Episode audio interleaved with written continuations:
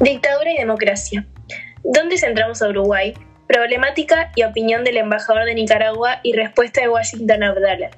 Relación de este con los distintos autores de los regímenes políticos. A continuación, daremos una breve introducción sobre a qué se le llama OEA. Con respecto a esto también una definición de dictadura y democracia, cómo es esta última en nuestro país y diferencias y similitudes entre ellas. Los propósitos de la Organización de los Estados Americanos, OEA, son los siguientes, afianzar la paz y la seguridad del continente, prevenir las posibles causas de dificultades y asegurar la solución pacífica de las controversias que surjan entre los Estados miembros, garantizar la acción solidaria de estos en caso de agresión, procurar la solución de los problemas políticos, jurídicos y económicos que se susciten entre ellos y promover por medio de la acción cooperativa su desarrollo económico, social y cultural.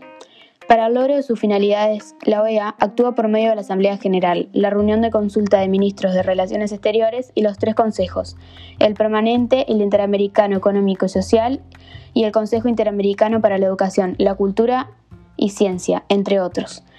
También cabe agregar que la Asamblea General se reúne ordinariamente una vez por año y extraordinariamente en circunstancias muy especiales. Algunos de los Estados miembros son Argentina, Bolivia, Brasil, Uruguay, entre otros.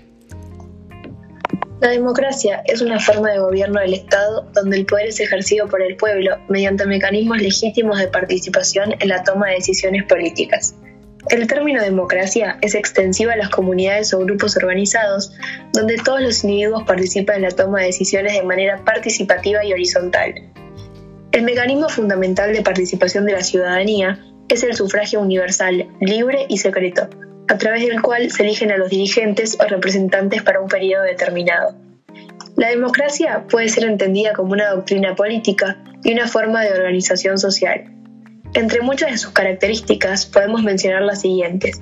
Libertad individual, presencia de múltiples partidos políticos, distribución del poder en diferentes actores sociales, alternancia en el poder, igualdad ante la ley y limitación del poder de los gobernantes. La definición de dictadura hace referencia a un sistema gubernamental en donde todos los poderes de un Estado se encuentran centralizados en una persona o en su defecto en un grupo de ellas. El dictador se caracteriza por no permitir que se opongan a sus decisiones o ideas y por tener autoridad y poder absoluto. Algunas características de la, de la dictadura son el poder sin límites, la intromisión en la vida privada de las personas, el desvanecimiento de la figura del presidente y el control de los medios de comunicación masivos. Hay ciertas preguntas frecuentes sobre la dictadura, y estas son, ¿cómo es una dictadura? En las dictaduras, el gobernante no acepta que el pueblo contraiga sus órdenes. El poder recae en él o, en su defecto, en su partido político. Esto quiere decir que la población no tiene autoridad en la toma de decisiones de las políticas que los van a regir. ¿Cuándo se impone una dictadura? Con la carencia de límites a un gobernante, ausencia de descentralización de poderes, control total de las fuerzas militares de la nación, intromisión de la libertad plena de las personas, control de los medios de comunicación, ausencia de derechos humanos y control de las personas a través de medios coercitivos. ¿Cuáles son los países que tienen dictaduras? Algunos de ellos, algunos de ellos son Corea del Norte, Cuba, China, Venezuela, Tailandia, Libia y Egipto. Semejanzas entre la democracia y la dictadura. Por un lado tenemos que ambos se basan en el poder y en la gobernanza, a su vez se subdividen en distintos tipos, donde cada uno posee ciertas características. Los dos influyen en las libertades del individuo, como sabemos la democracia las respeta y la dictadura las restringe. Ambos buscan mantener el orden social, la democracia lo hace con armonía y la dictadura con imposición. Por otro lado tenemos las diferencias de ambos, que podemos empezar con que, eh, por un lado, en la relación a la democracia hay autoridades electas de forma libre y por otra parte autoridad por la fuerza. Respecto a las leyes de la Constitución, otra diferencia es en respecto a las disidencias. En la democracia tenemos gobiernos temporales y en la dictadura perpetuos. Y por último, hay separación de poderes, como sabemos en la democracia, y centralización de poder en la dictadura. Ahora sí, daremos las definiciones según los autores tratados en clase y compararemos cómo esto se incorpora a lo anteriormente mencionado. Bien, en primer lugar, Liebhardt define la democracia como gobierno de y para el pueblo. Dice que es pertinente preguntarse, ¿ante qué intereses el gobierno debe responder cuando las personas están en desacuerdo y tienen preferencias divergentes? A lo que da dos opciones. A la mayoría respecto de la base del modelo mayoritario y a la mayor cantidad de ciudadanos posibles, que es la base del modelo consensual. Para este, no es que en el modelo consensual no se acepte que la decisión por mayoría es mejor que las decisiones minoritarias, sino que se entiende que el principio mayoritario es solo el requerimiento mínimo. Por otro lado, Lipset implica para él que las elecciones periódicas de gobernantes con sufragio universal es la dictadura y menciona tres condiciones. Valores, lo que le llama creencias especificatorias de las instituciones legítimas, quienes gobiernan tienen autoridad efectiva y quienes se oponen pueden hacer una posición efectiva.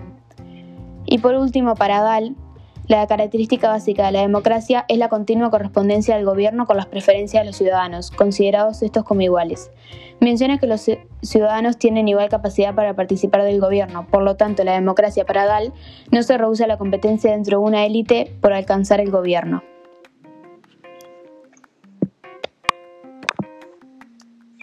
Bien, a continuación, vamos a relacionar los conceptos con dichas definiciones de los autores. La primera relación que vemos es que para Liebhardt la democracia es gobierno de y para el pueblo, a lo que se ve reflejado a lo que es una democracia para nosotras, ya que anteriormente mencionamos que es una forma de gobierno del Estado donde el poder es ejercido por el pueblo. Luego, otra relación que podemos encontrar con la democracia es la definición para Lipset, que éste menciona que son elecciones periódicas de gobernantes con sufragio universal, a lo que creemos pertinente también ir hacia nuestra definición en la cual expresamos que el mecanismo fundamental de participación de la ciudadanía es el sufragio universal, libre y secreto. Luego mencionamos las tres condiciones que da este autor, pero nos quedaremos con esta relación para así pasar a la definición formal de democracia para Dan el cual menciona que la característica básica de esta es la continua correspondencia del gobierno con las preferencias de los ciudadanos, considerándolos como iguales también como nosotras. Este menciona que los ciudadanos tienen igual capacidad para participar del gobierno, al igual que nosotras mencionamos que todos los individuos participan en la toma de decisiones de manera participativa y horizontal. Luego de las definiciones de cada autor y la continua relación entre ellos y nuestras definiciones, nos parece pertinente nombrar el video visto en el foro, el cual es sobre el fragmento de la película El dictador, que es una crítica mordaz al funcionamiento democrático, en particular en los Estados Unidos. Esta constitución es una licencia para que compañías petroleras e intereses extranjeros destruyan mi amada Guadilla. Guadilla seguirá siendo una dictadura.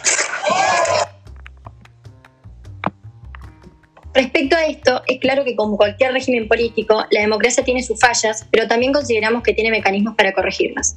Sabemos que a Lipset le preocupaban las condiciones necesarias para una democracia, fundamentalmente las elecciones. Por otro lado, para Dahl, la igualdad era un ideal, y la democracia se basaba en esa búsqueda.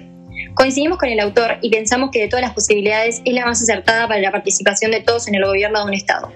Por tanto, no puede existir gran comparación con un sistema dictatorial. En los intereses individuales no son tenidos en cuenta y que en la forma de modificar la situación o al menos pacíficamente consensual.